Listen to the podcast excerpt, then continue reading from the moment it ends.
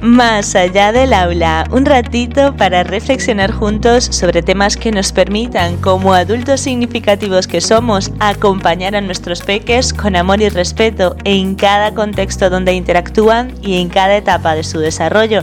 Así que estoy contigo cuando sea que me escuches.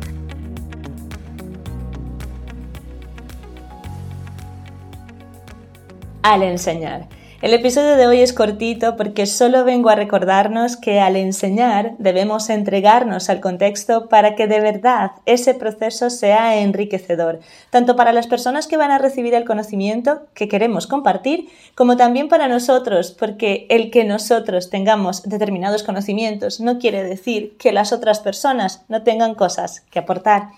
Ya os he dicho en diferentes ocasiones que cada vez que interactuamos con otras personas estamos aprendiendo y enseñando a partes iguales. Somos aprendices y maestros simultáneamente. Y siempre que recordemos esto, cada interacción será mucho más valiosa y además podremos realmente disfrutar con amor y respeto de esas interacciones. Evidentemente, si aplicamos esta premisa de aprendizaje y enseñanza simultáneos al proceso de acompañamiento como adultos significativos, os puedo asegurar que la relación con los peques será mucho más noble, amable, divertida, tranquila y sobre todo compasiva, llenita de amor y respeto.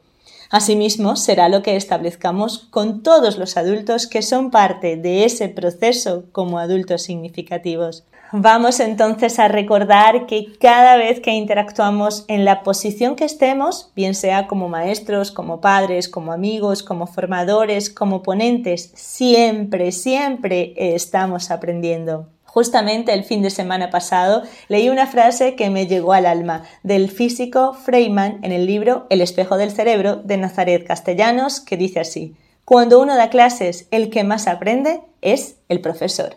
Así que al enseñar como adultos significativos de uno o de muchos peques, recordemos que en esa interacción somos aprendices y por eso debemos dedicar el tiempo que compartamos con peques desde la atención y presencia absolutas para observar y realmente descubrir ese maravilloso ser que tenéis enfrente o esos maravillosos seres que tenemos enfrente, porque los peques tienen muchísimo dentro de su ser y verles desde la observación nos hará recordar eso que también está en nuestro ser y que empezamos a llenar de capas a medida que hemos ido creciendo. Ser y estar es la mejor forma de enseñar porque al hacerlo también estamos aprendiendo. Nos escuchamos en mayo con un nuevo episodio que se titula Durante ese momento.